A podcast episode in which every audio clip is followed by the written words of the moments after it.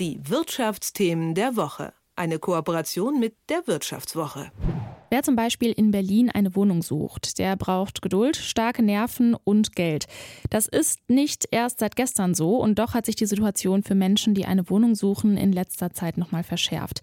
Über Versäumnisse der Politik und gestiegene Baukosten spreche ich mit Philipp Frohn.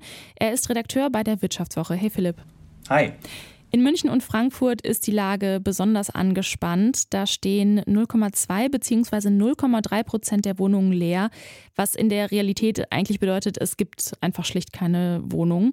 Wie konnte es überhaupt erst so weit kommen? Mhm. Genau, du hast es schon angesprochen. Es gibt faktisch keine freien Wohnungen mehr in manchen Metropolstädten wie München. Das sehen wir schon seit einigen Jahren, dass die Lage angespannt ist, aber zuletzt äh, hat sich die Leerstandsquote noch mal verringert und die Frage ist durchaus berechtigt, warum ist das so? Äh, München, Berlin sind alles begehrte Städte, viele Leute ziehen dahin, aber man kommt mit, den, mit dem Neubau von neuen Wohnungen einfach nicht hinterher. Da hat die Politik ja äh, schon vieles versäumt. Seit Jahren gibt es ja auch das Ziel, wir möchten 400.000 neue Wohnungen pro Jahr bauen. Äh, daran scheitert man deutlich. Äh, zuletzt waren es um die 290.000.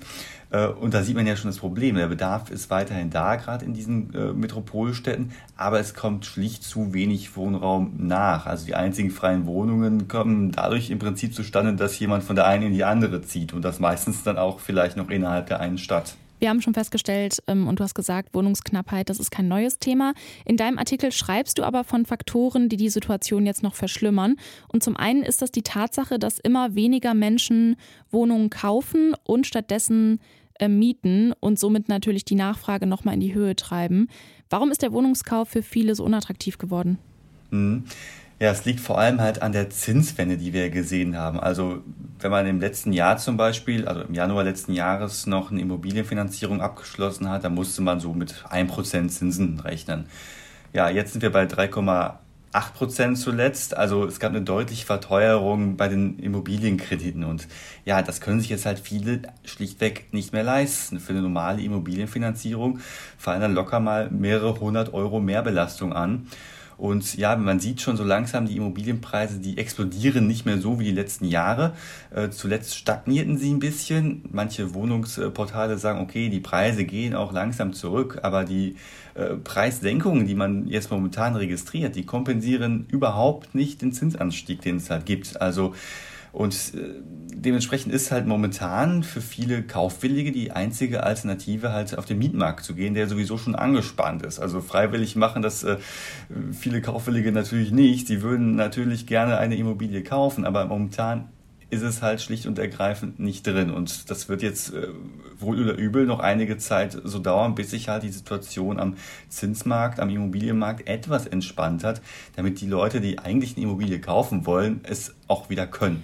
Wohnungskauf ist auch deshalb nicht mehr so attraktiv, weil Vermieter in der Regel nicht mehr grenzenlos die Mieten erhöhen dürfen und die Rendite deswegen einfach nicht so hoch ausfällt, beziehungsweise dann einfach auch nicht äh, das Geld reinkommt, äh, was man ja auch ausge also was man ja auch durch diese steigenden Zinsen ausgegeben hat.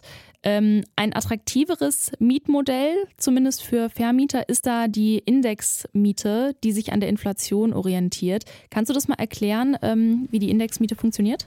Mhm, genau, also attraktiveres Modell, ja, für den Vermieter. Der hat dadurch nämlich eine gewisse Planungssicherheit. Also wie funktioniert es? Du hast ja schon im Prinzip gesagt, äh, die Miete steigt zusammen mit der Inflation.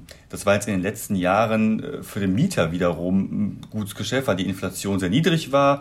Indexmieten sind niedriger gestiegen als jetzt normale Mieten mit einem normalen Mietmarkt, sage ich jetzt einfach mal. Das dreht sich jetzt gerade so ein bisschen um. Wenn wir Inflationsraten von knapp 10 Prozent haben, dann trifft es natürlich Mieter von Indexmieten super hart. Das äh, wird dann nicht jeden Monat natürlich erhöht, sondern einmal im Jahr hat der Vermieter dann die Möglichkeit, entsprechend halt des Verbraucherpreisindexes die Miete zu erhöhen. Äh, aber ja, für, für, für Mieter ist es natürlich äh, der Super-GAU, wenn sie jetzt gerade in so einer Wohnung wohnen. Inwieweit wird denn die Indexmiete vom Staat reguliert? Also du hast gerade schon gesagt, man kann die einmal im Jahr erhöhen. Ähm, steht da was in Aussicht, dass man das auch so ein bisschen bremst? Weil du hast schon gesagt, für Mieter, übrigens auch für mich, ich habe auch eine Indexmiete, ähm, ist es eigentlich eine schlechte Nachricht. Ja, mein Beileid erstmal an der Stelle in der jetzigen Situation. Äh, aber die Politik, die möchte auf jeden Fall intervenieren. Da hat äh, Bundesbauministerin Clara Geiwitz zum Beispiel auch gesagt, ja, Indexmieten in dieser Form sind in inflationären Zeiten einfach absolut mieterunfreundlich und deshalb fordert sie auch eine Deckelung. Also, äh, dass dann die Miete bei Indexverträgen nur noch um 3,5 Prozent erhöht werden darf. Für Vermieter ist das natürlich eine schlechte Nachricht, weil äh, sie sich ja dadurch auch ein bisschen gegen steigende Kosten absichern können. Äh, aber ja, für Mieter wäre es natürlich äh, ein, ein Schritt, der ihnen sicherlich gut tun würde. Und Städte wie Hamburg zum Beispiel, die wollen das jetzt auch tatsächlich schon durchsetzen. Du hast es am Anfang schon erwähnt, die Regierungsparteien hatten sich im Koalitionsvertrag zum Ziel gesetzt, pro Jahr 400.000 Wohnungen zu bauen. Kann man das Ziel ähm, einhalten? Was ist da bis jetzt passiert?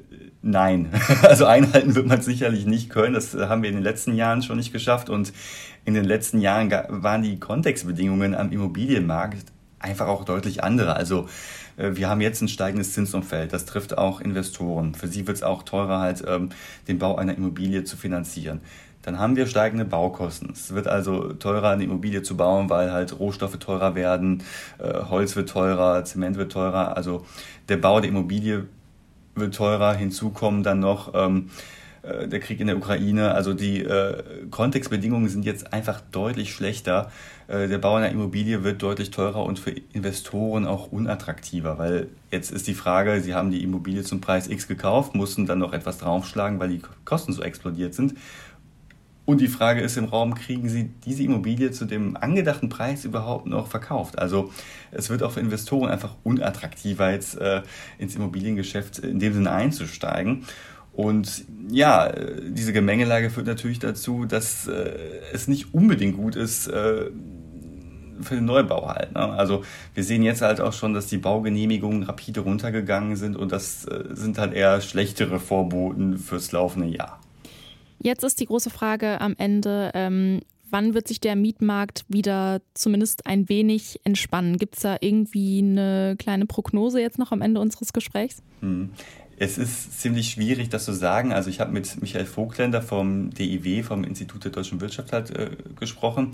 Und er sagt, ja, dieses Jahr wird es erstmal noch ein bisschen schlimmer. Und das sehen wir ja auch bei den äh, Immobilienportalen, dass da die Nachfrage nach Mietimmobilien einfach gerade rasant gestiegen ist, währenddessen halt äh, bei Kaufimmobilien eine gewisse Zurückhaltung herrscht. Und ja, wann wird's besser? Äh, erst, äh, wenn eigentlich so die Kaufwilligen wieder eine Immobilie kaufen können. Also die Entspannung am Mietmarkt bedingt halt eine Entspannung am Markt für Kaufimmobilien, weil dann einfach eben äh, viele Leute aus diesem eh schon angespannten Markt ausscheiden. Das sagt Philipp Frohn, er ist Redakteur bei der Wirtschaftswoche. Danke fürs Gespräch, Philipp. Ja, danke, dass ich da sein durfte. Die Wirtschaftsthemen der Woche. Eine Kooperation mit der Wirtschaftswoche.